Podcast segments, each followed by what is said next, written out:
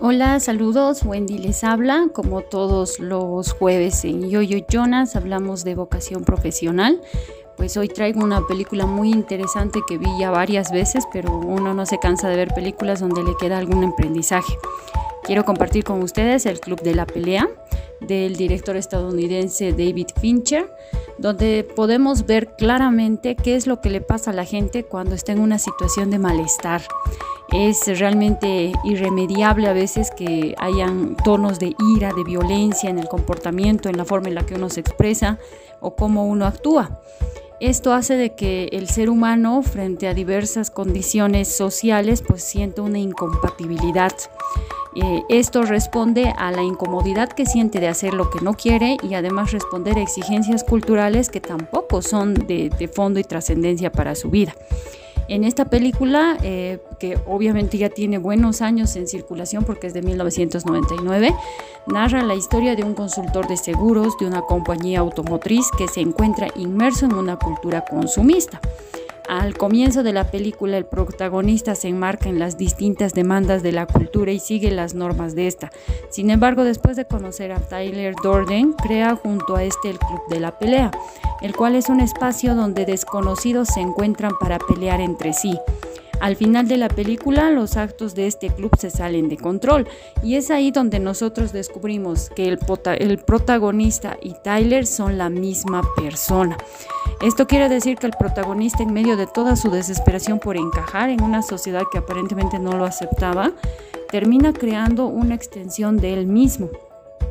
El protagonista de esta película se muestra realmente insatisfecho con toda su vida, al punto de que sufría episodios largos de insomnio.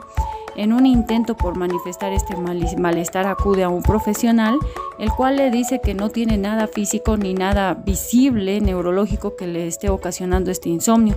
Por lo tanto, le recomienda que vaya a grupos de ayuda de eh, personas que tienen enfermedades terminales para que pueda darse cuenta y valorar más su vida y rescatar las cosas, aunque pocas, positivas que habían en su día a día.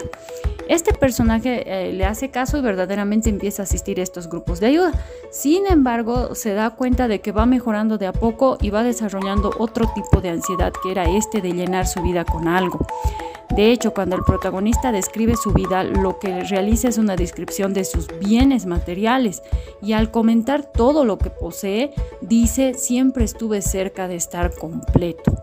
Esto refleja la neurosis en la que vive este personaje, acatando de manera estricta las normas impuestas por la sociedad, persiguiendo la imagen de perfección que esto ofrece. Estas exigencias de la cultura y en su afán de seguirlas al pie de la letra sofocan todo lo que el protagonista considera como un sueño o un ideal. Al no poder contener estas cosas por completo, se refugia en grupos de autoayuda para poder exteriorizar ahí todas estas emociones que le ocasionan la frustración, por ejemplo, llorar, abrazarse, lamentar sus, sus hechos y sus conductas. Esto concuerda con, con lo que muchas veces se ha citado el gran psicólogo Freud en 1930, quien ya decía que lo que más se expresa es el dolor de la gente cuando no satisface sus propias necesidades. Y la necesidad más básica es la de bienestar, de sentirte bien con lo que haces y con lo que eres. A estas alturas, pues el protagonista ya se encuentra sumergido en una sociedad realmente capitalista donde el consumo lo gobierna por completo. Y este consumo crea estas falsas necesidades en las que él tiene que acudir a un trabajo al que no le gusta, comportarse de una forma que no le gusta y mantener además una personalidad que le guste a la gente pero que no le haga realmente representativa a él.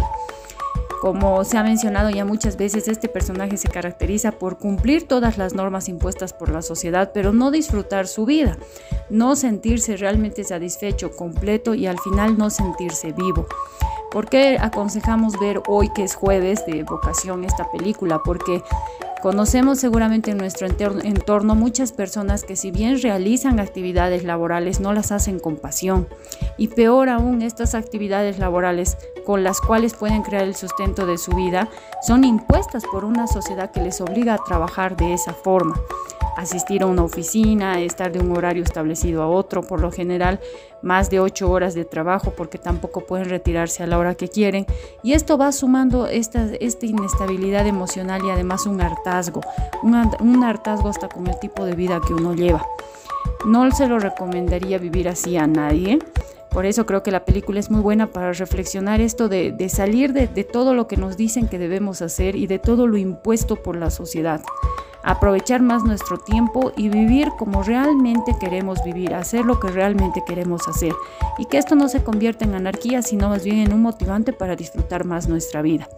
Puedes descargar esta película en nuestro canal de Telegram, visita nuestras redes sociales y siempre es un gusto escuchar de ti, así que escríbenos cuando tú quieras. Hasta el próximo jueves.